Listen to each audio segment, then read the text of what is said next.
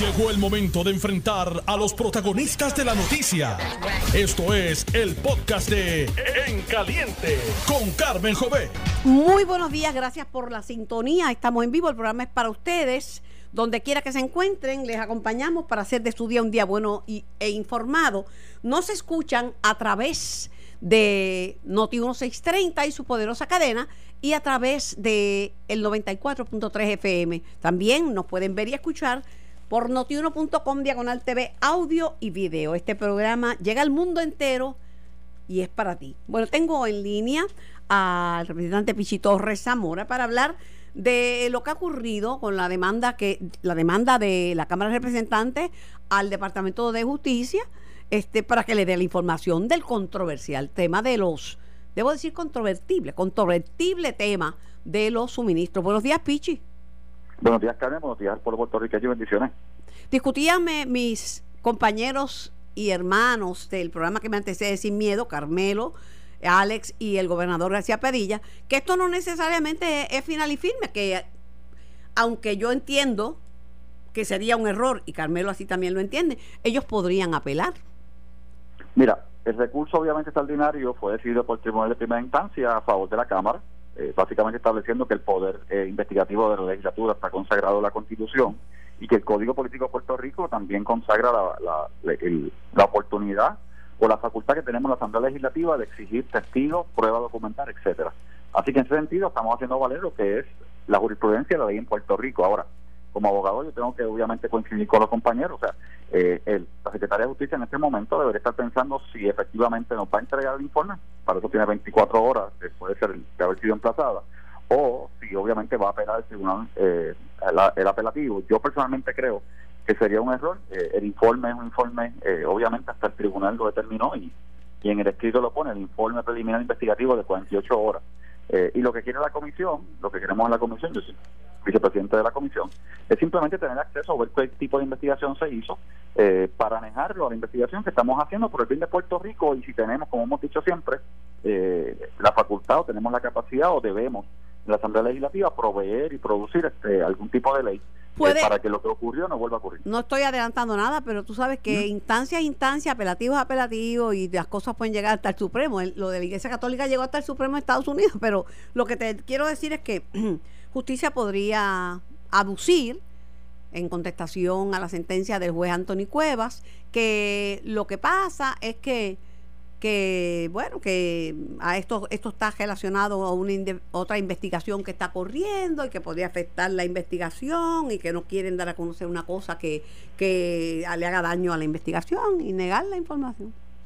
Bueno, la secretaria eh, de Justicia, obviamente, a preguntas que yo hiciera en la comisión, eh, dijo claramente, Carmen, que obviamente que ella anejó el informe como parte del sumario fiscal por una investigación que estaba ya realizando y que ella comenzó eh, pues después de los partes de prensa y la comunicación que hicieron periodistas como tú respetables en todo Puerto Rico de lo que estaba sucediendo o de lo que ocurrió en Ponce ese sábado. Así que eso es un, un planteamiento que tenía la secretaria. El planteamiento de la Cámara es que además de que tenemos obviamente la facultad eh, constitucional de investigar y de que se produzcan los documentos, este documento fue producido por el negociado de investigaciones especiales eh, el secretario de Estado, de hecho, tuvo acceso al mismo porque lo vio, lo aceptó bajo juramento.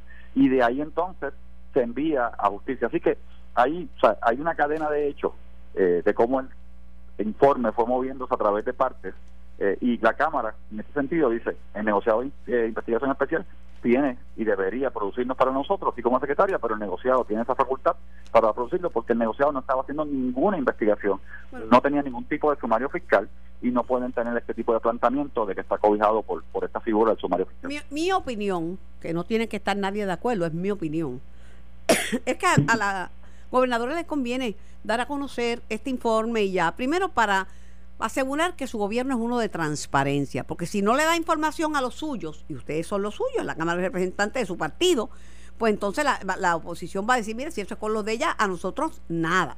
Para empezar. Segundo, porque así de una vez y por todas, pues se dirime este issue del de, de plan de los suministros, ¿verdad? Que eso no le ayuda a ella, no le ayuda a Puerto Rico, no le ayuda a nadie. Tercero, van a decir que tiene miedo de dar a conocer la información y ella no quiere que digan que tiene miedo porque cuando se negó a debatir con Pierluisi y lo primero que dijo eh, su portavoz Jorge Dávila, el director de su compañía, amigo ingeniero Jorge Dávila, es mire, ya no tiene ningún miedo, ya lo que pasa es que quiere defender los issues importantes y que como está adelante, este pues no, no ¿para qué, ¿para qué debatir ahora?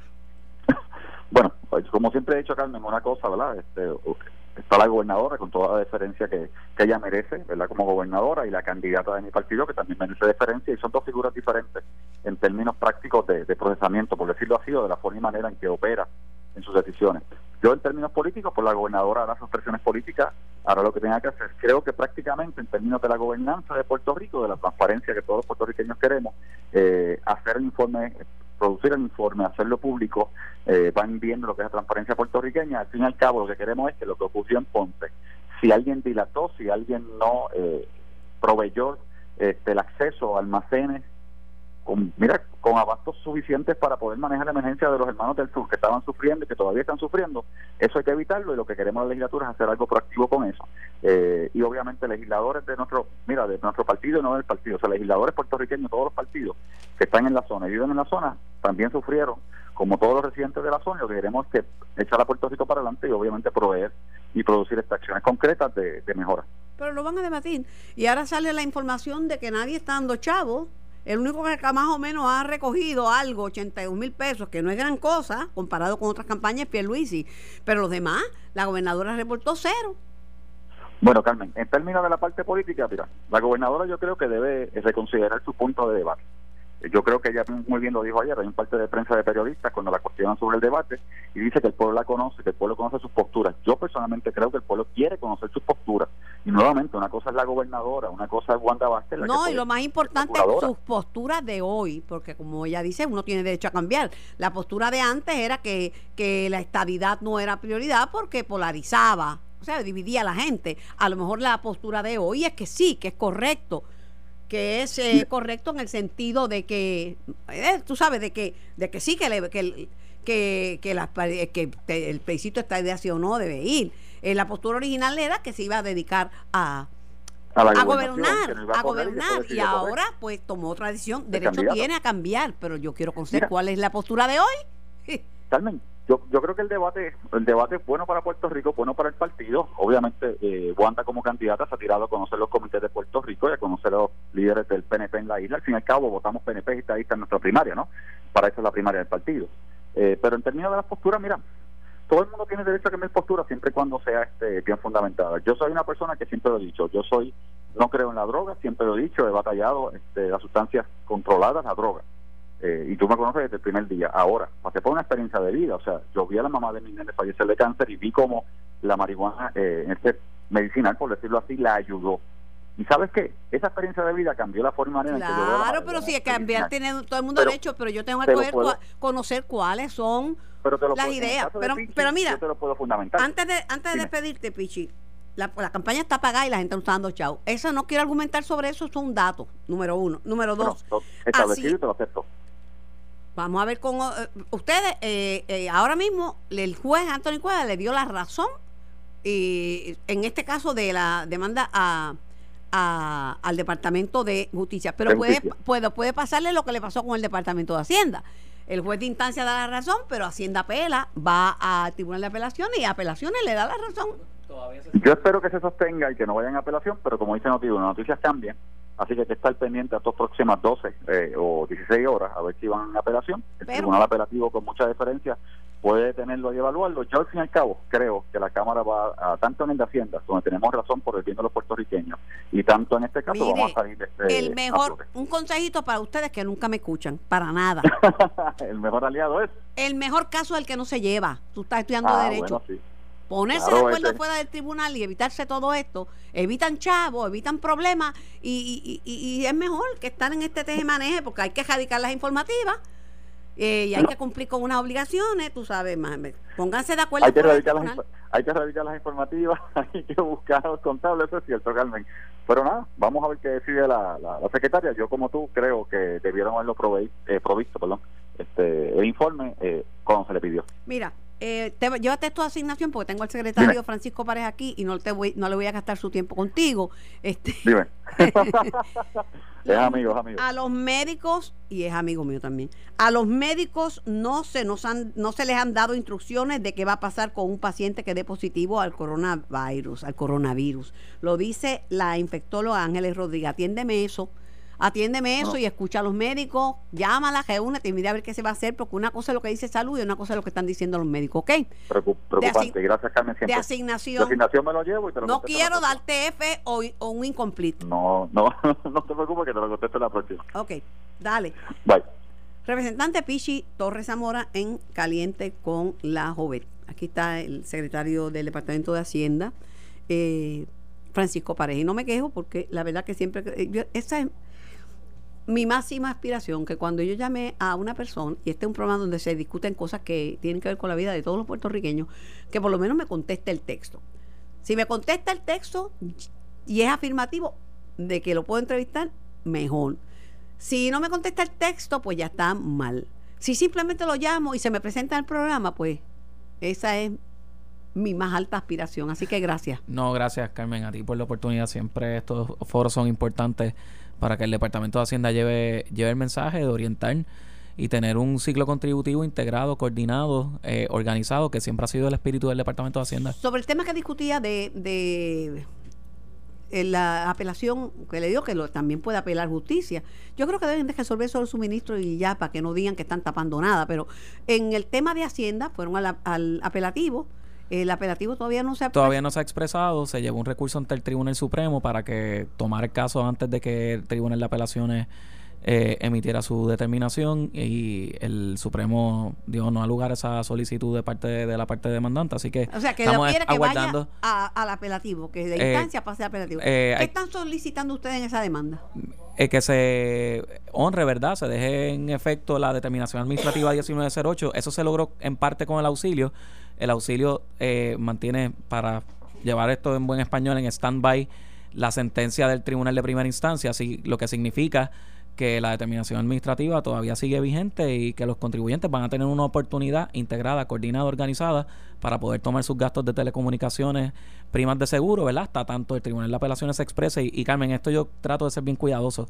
Yo le doy la deferencia total a, al tribunal, a los tribunales de Puerto Rico eh, a la Asamblea Legislativa y a las personas que sientan que se pueden eh, ver afectadas por las determinaciones que hace el Departamento de Hacienda.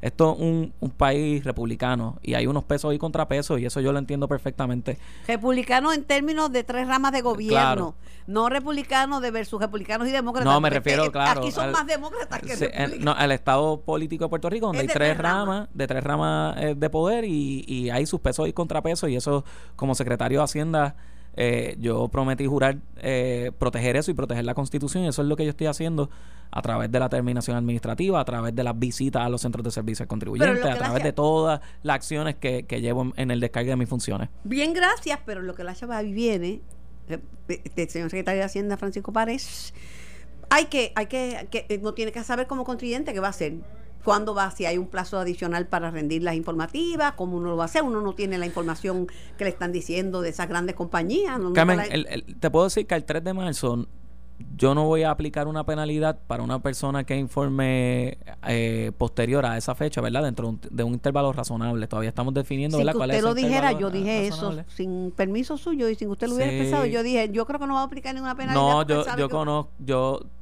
oye, yo vivo en Puerto Rico y veo lo, veo lo, que está ocurriendo y sí hay cambios. Eh, como todos cambios, pues hay que ser flexibles para ayudar a la gente que cumpla. Y yo no estoy en el negocio de cobrar penalidades, Carmen. Yo estoy en el negocio de convertir contribuyentes que toman riesgo en contribuyentes cumplidores y perfeccionar los servicios a los contribuyentes cumplidores.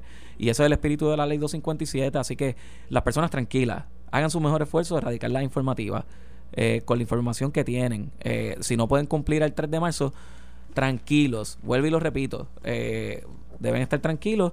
Eh, yo no estoy ocultando eh, aplicar eh, las penalidades a partir del 4 de marzo a las 12 y 1 de la medianoche. no es mi intención. Yo, nosotros estamos dándole la deferencia a, a, los tribunales del país que puedan emitir su, su expresión y sin que consideren cualquier acción mía como una que pone en riesgo o, o básicamente ignora el hecho de que hay que darle hay, que darle deferencia a los tribunales de Puerto Rico. Es lo que nosotros hemos hecho hasta el momento eh, cuando, la, cuando la, los dictámenes han sido a favor del Departamento de Hacienda o en contra del Departamento de Hacienda. Eh, yo soy secretario de Hacienda en las buenas y en las malas. Y en ese sentido, yo le voy a dar el espacio a, a, los, a los contribuyentes. Sí tengo que decir que todas las determinaciones que nosotros hacemos es con la intención de orientar, de implementar el código de una manera integrada, coordinada, organizada, de manera tal que no se forme eh, unos issues operacionales en la vida de los contribuyentes y en la vida del Departamento de Hacienda y en ese sentido no hemos distinguido. Y Carmen, eh, hablando de otros temas importantes. Voy con otro tema yo, antes que usted vaya. Eh, luego de cuatro años y una inversión aproximada a los 45 millones de dólares, Hacienda anunció que su nuevo sistema para la erradicación digital de planillas para corporaciones e individuos ya está disponible, culminando la transición del sistema estatal de rentas internas y, ubicándolo en donde estamos, que es el siglo XXI. ¿Confiable sistema? Eh, el sistema, ya 39 mil personas han radicado su planilla. Carmen, y te voy a decir algo: 10.751 personas ya eh, está el trámite de emitir los reintegros. Las personas que tienen depósito directo, que son unos 8.700 contribuyentes, van a ver el depósito, si Dios lo permite, eh, durante el día de mañana. ¿Qué cambios positivos para el contribuyente y para Hacienda trae esta, esta nueva plataforma digital? Hay muchos servicios que se externalizan a través de esta plataforma. ¿Qué significa? Que las personas desde la comodidad de su hogar van a poder ver sus informativas, pueden obtener un certificado de erradicación eh, sin costo eh, y de manera casi inmediata.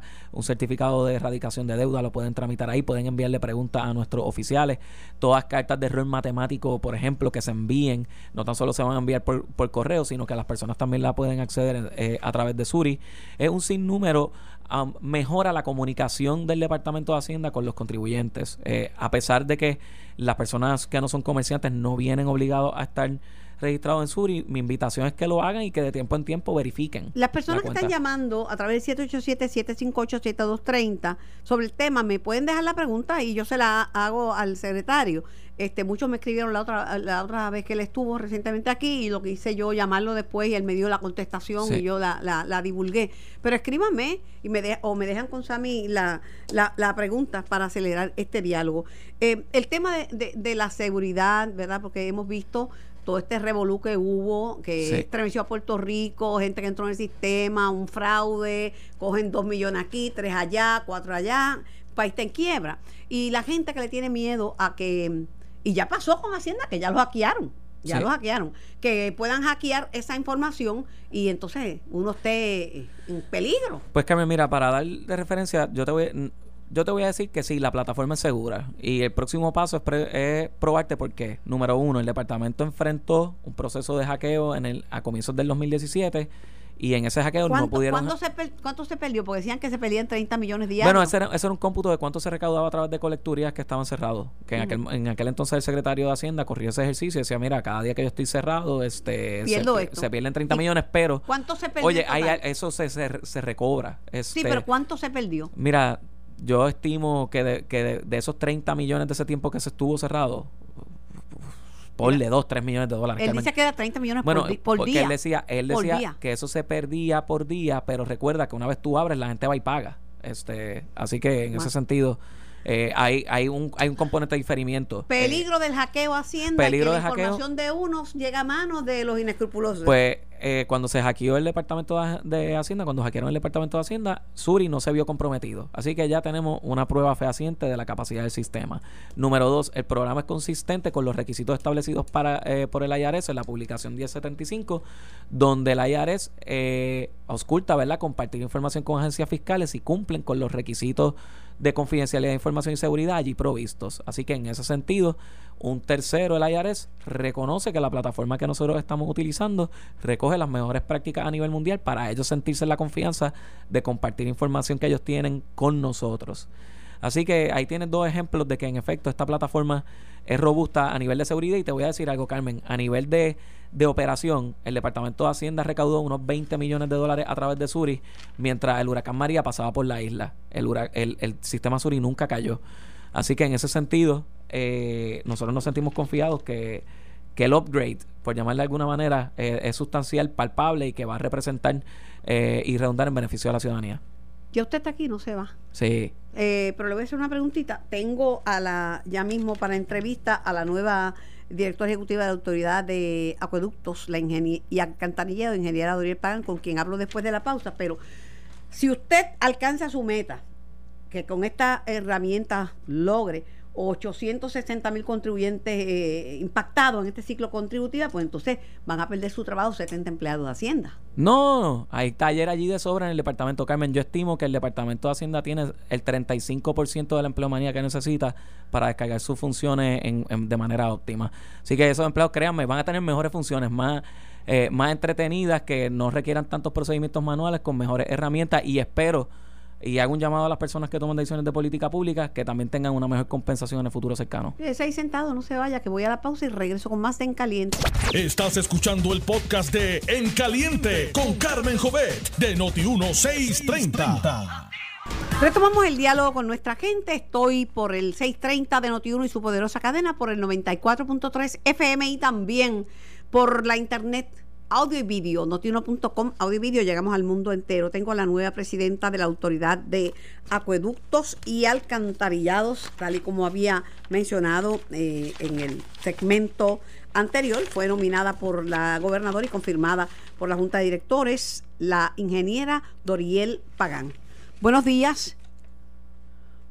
Saludos Carmen, buenos días. Buenos días, este tremendo tostón, aunque para usted acueductos no es nada nuevo, yo creo que lleva ya un par de décadas entre una cosa y otra, desde que estaba por allá por, por Arecibo dirigiendo y luego las posiciones que ha ocupado hasta llegar a la vicepresidencia de la AAA.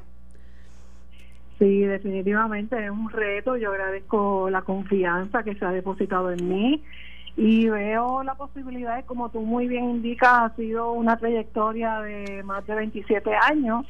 Comencé en Mayagüez supervisando la planta de filtro miradero y luego sucesivamente he ido ocupando diferentes posiciones. Pero su carrera siempre ha sido dentro de la autoridad de acueductos. Correcto. Bueno, cuando me gradué del Colegio de Mayagüez, mi primera experiencia laboral fue en Johnson Johnson en San Germán, en una compañía privada. Luego tuve el privilegio de poder entrar al servicio público y desde entonces he estado ya en este año precisamente cumplo 28 años aquí en la autoridad así que he podido tener la oportunidad de desempeñar diferentes posiciones operacionales y para ¿verdad? para honra y para eh, satisfacción como mujer pues siempre he sido en todas y cada una de esas posiciones a lo largo de estos años la primera mujer en ocupar esas posiciones operacionales y hoy yo tengo satisfacción cuando veo que hay eh, gran cantidad de mujeres también hoy día ocupando esas posiciones y, siento que fui eh, parte de ese proceso que se está ¿sabe dando por qué le, ¿Sabe por qué le estoy haciendo estas preguntas? Ajá, dígame. Bueno, es que en Puerto Rico eh, hay una fobia y una reticencia hacia los hijos de políticos. Y lo primero que dicen, ah, sí, la nombraron porque e-, es, hija del exalcalde de Lares. Pues gracias por hacer este comentario, Carmen, porque eh, yo amo a mi padre, él es mi, mi ejemplo, lo amo con toda la fuerza de mi corazón. Él fue alcalde por 15 años, lo hizo honradamente eh, renunció recién el 3 de enero de este año, pero si sumamos y restamos, pues yo llevo prácticamente el doble de los 15 años que él estuvo haciendo un trabajo espectacular, pero yo llevo eh, más de casi el doble aquí en la autoridad y desde que comencé el que vaya a buscar mi hoja de, de trabajo, pues ha sido un trabajo ascendente, gracias a Dios, ¿verdad? Eh, porque siempre mi objetivo ha sido dar los resultados y hacer lo mejor por Puerto Rico y como servidora pública dar el máximo. Y en eso pues me siento bien honrada y puedo contestar libremente, ¿verdad? Esos comentarios que se están dando, pero tampoco me sorprende. bueno, pero también mire, le voy a decir, le voy a dar una noticia, una noticia de primera plana. Uno no puede escoger sus padres. y uno no puede decir ni puede vivir de los triunfos y logros del padre, de los padres o de la madre pero tampoco puede cargar con ningún con ninguna culpa por algún error que hayan cometido los padres. Los padres pues no, nos traen a nosotros al mundo. Así que obviamente usted tiene una carrera en acueductos que no es que empezó esta mañana y que la nombraron porque su papá era alcalde, ¿verdad? Pero como lo están diciendo, y yo estoy aquí para recoger las preguntas que hace este, y los comentarios que hace la gente, por eso se lo pregunto. Claro, y te agradezco la pregunta porque quería clarificar, quería clarificar de que yo no llegué aquí ayer, sino que llevo una trayectoria de años de mucho empeño, trabajo y esfuerzo para poder dar los resultados Le que va-. Cada, cada, cada maestro tiene su librito y ahora al ocupar la presidencia, la maestra va a tener su librito, pero va a seguir eh, la, la labor de que, que hizo eh, Lidia Atienza o trae una visión distinta o qué cambios piensa poner. Porque cuando empieza, Eh, mañana, ¿verdad? Mañana. Ok. Sí.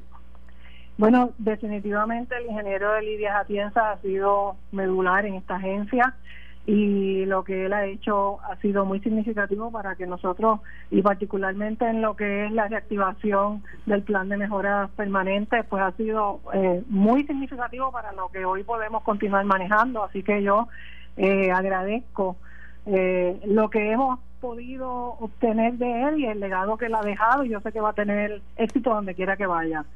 Eh, yo voy a continuar, eh, como usted muy bien dijo, ¿verdad? Cada quien también tiene su personalidad y yo pues sí voy a dar continuidad a muchas iniciativas súper importantes que tenemos, pero también eh, voy a a trabajar eh, para optimizar los procesos internos y que las operaciones internas de donde vengo, ¿verdad? Que ha sido mi, mi cuna en todo este proceso laboral, pues puedan continuar funcionando más ágilmente para, al final del día, quien se beneficia es el cliente.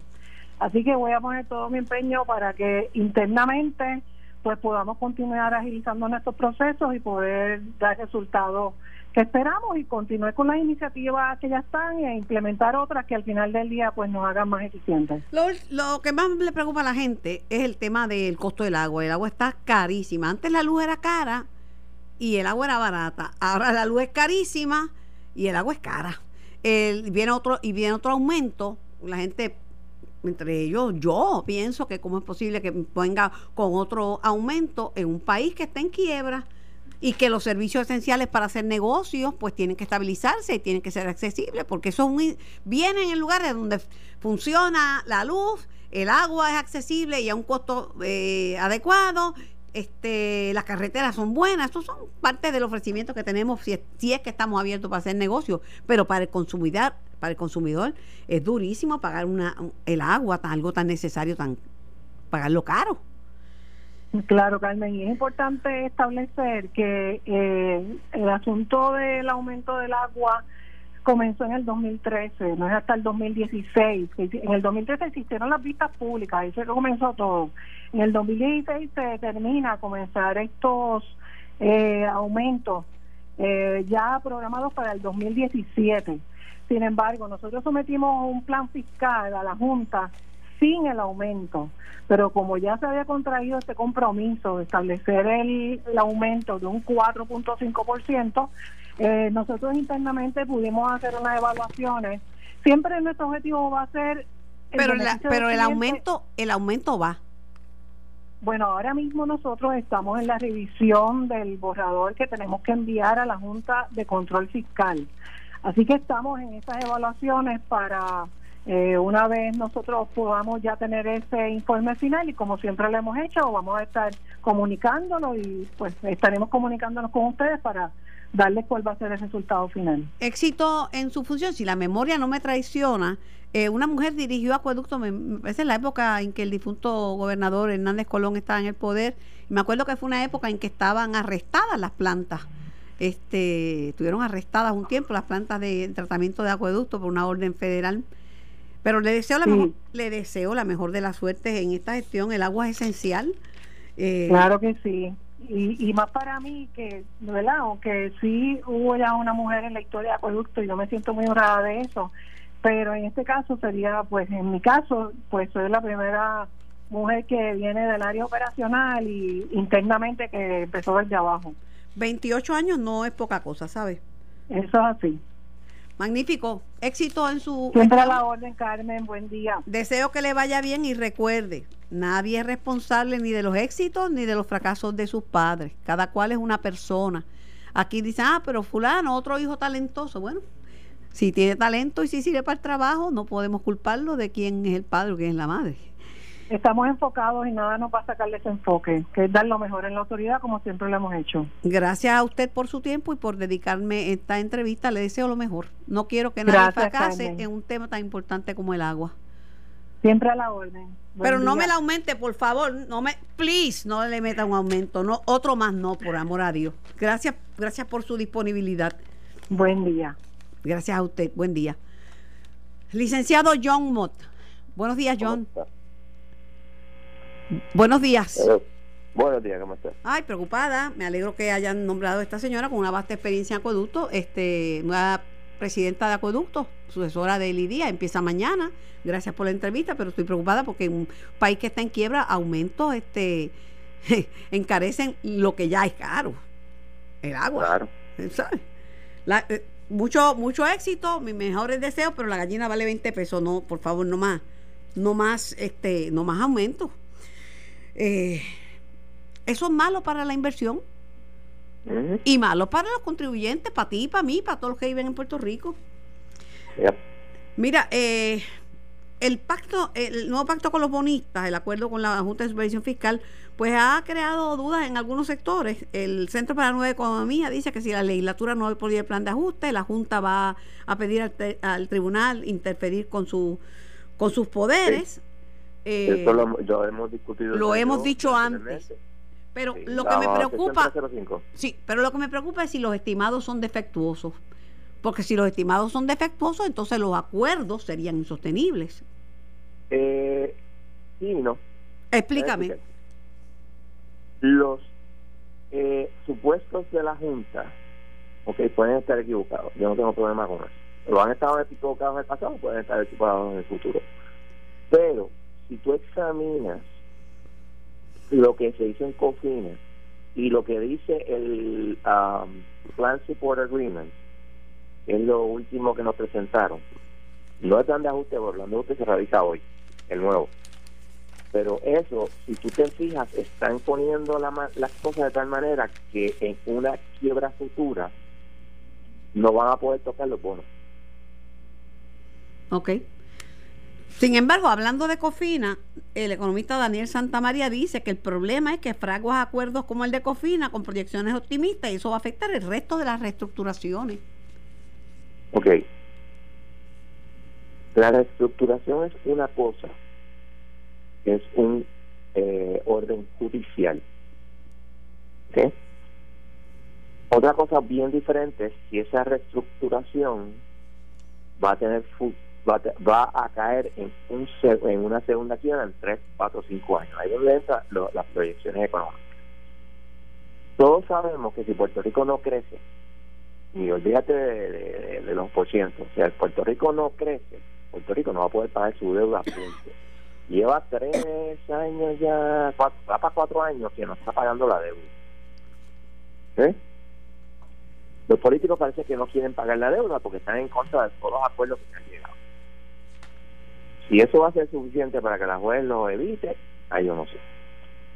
Pero eso es parte del problema. Nosotros tenemos que pagar deuda y pensar, como dice el Centro de Nueva Economía y todas estas personas que no piensan como abogados, que no piensan como otra cosa, tú tienes que pagar deuda asegurada.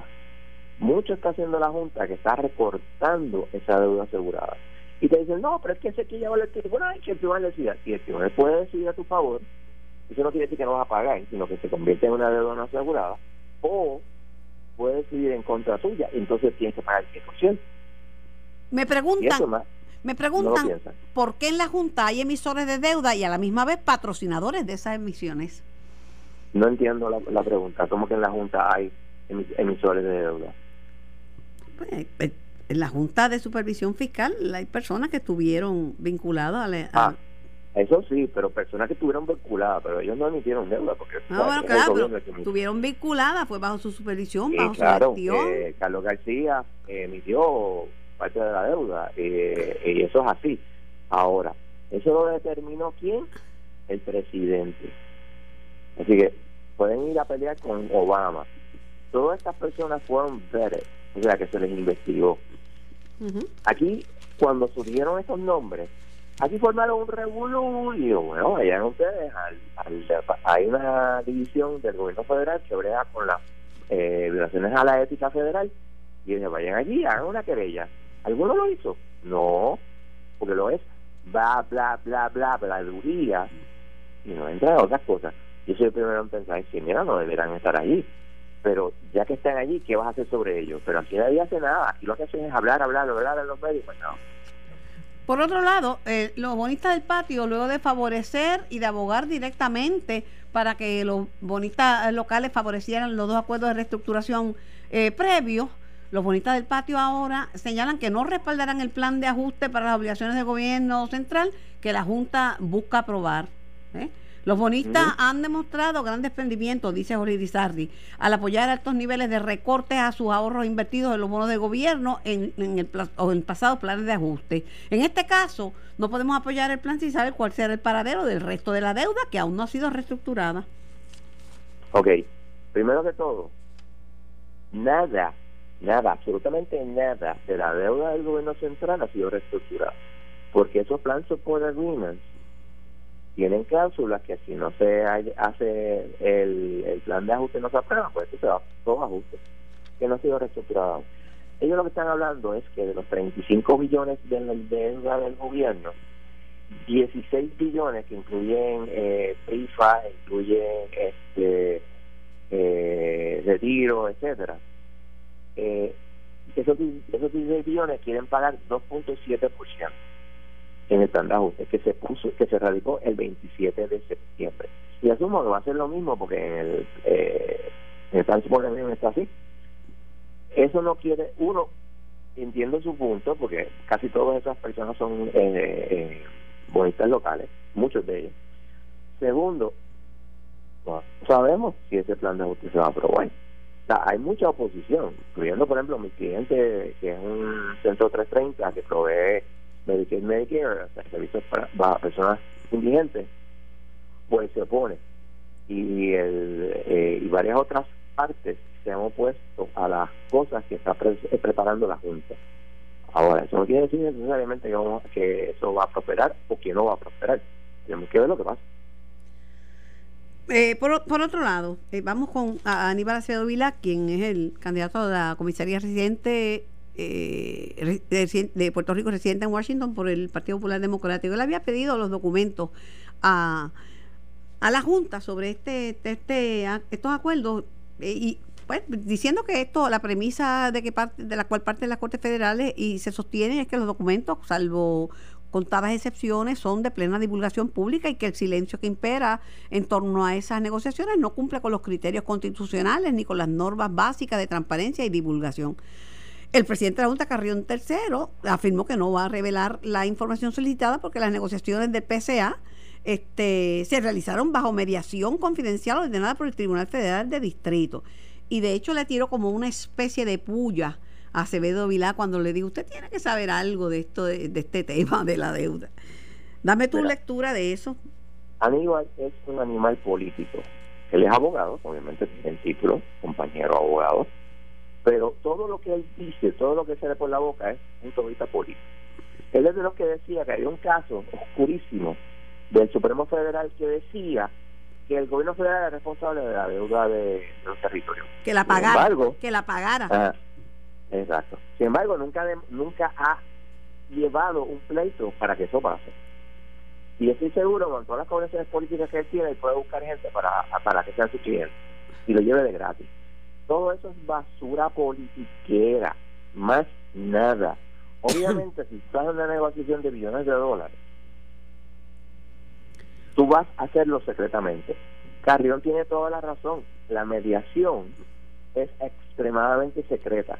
Yo estoy envuelto en una, en, este asunto, y no puedo decir nada. Ni siquiera te puedo decir de qué. Puedo decir que estoy envuelto. Ajá. So, imagínate de, de todas las posibilidades posibles cosas que hay en, el caso de promesa, ¿cuál de ellas va a ser? Yo no puedo hablar, o sea, yo, yo vi el, documento, yo lo tuve que firmar, y si yo lo violo, yo sé que el avatar de bueno, la gente como siempre es, me va a pasar por la piedra. Sí, pero yo creo que no la, pu- la puya que le tiró Carrión más bien eh, tiene que ver con el hecho de, de, de, de que, de que pues, Aníbal también... Él es eh, en- responsable de todo de todo esto. Todos los gobernadores, desde Hernández Colón, 1974, cuando se inventó la, la imbecilidad de que podía emitir, eh, emitir deuda para balancear el presupuesto, son responsables de lo que estamos aquí, porque él empezó, obviamente, no fue el único, porque siguieron por ahí todos los demás. Y ese es el problema que tenemos. El problema que tenemos, nosotros no, tenemos- no somos responsables fiscalmente. ¿eh? Vamos a emitir, vamos a cortar Estado, porque hay que hacer obras, de comillas, para este que nos revijan. Y entonces, al fin y al cabo, ¿quién, quién paga? El pueblo de Puerto Rico, no ellos. bueno, te agradezco tu, tu, tus expresiones, tu colaboración y tu punto de vista eh, con tus incisos de todo lo que se habla relacionado con la Junta de Supervisión Fiscal. Pero la Junta no va a dar los documentos a Acevedo Vila. Y, no se los eh, va a dar, no y se no lo hay a manera, o sino que, que, que demande y, lo- los pida. O sea, yo siempre me digo, a- Vila Sí, pero Aníbal, Aníbal, con todas las críticas, le ha dado pepa a esta campaña política que estaba aburridísima. Bueno, lo que pasa es que para mí el policy es más importante y la, como tú dices, la PEPA, sí, él, él crea controversia, pero no crea, este, valora la controversia. Lo que crea es, este, en mi opinión personal, basura a la controversia. Bueno, esta periodista no necesariamente se solidariza con las expresiones vertidas. Gracias, John. Gracias por tu tiempo. Esto fue el podcast de En Caliente con Carmen Jovet de Noti1630. Dale play a tu podcast favorito a través de Apple Podcasts, Spotify, Google Podcasts, Stitcher y notiuno.com.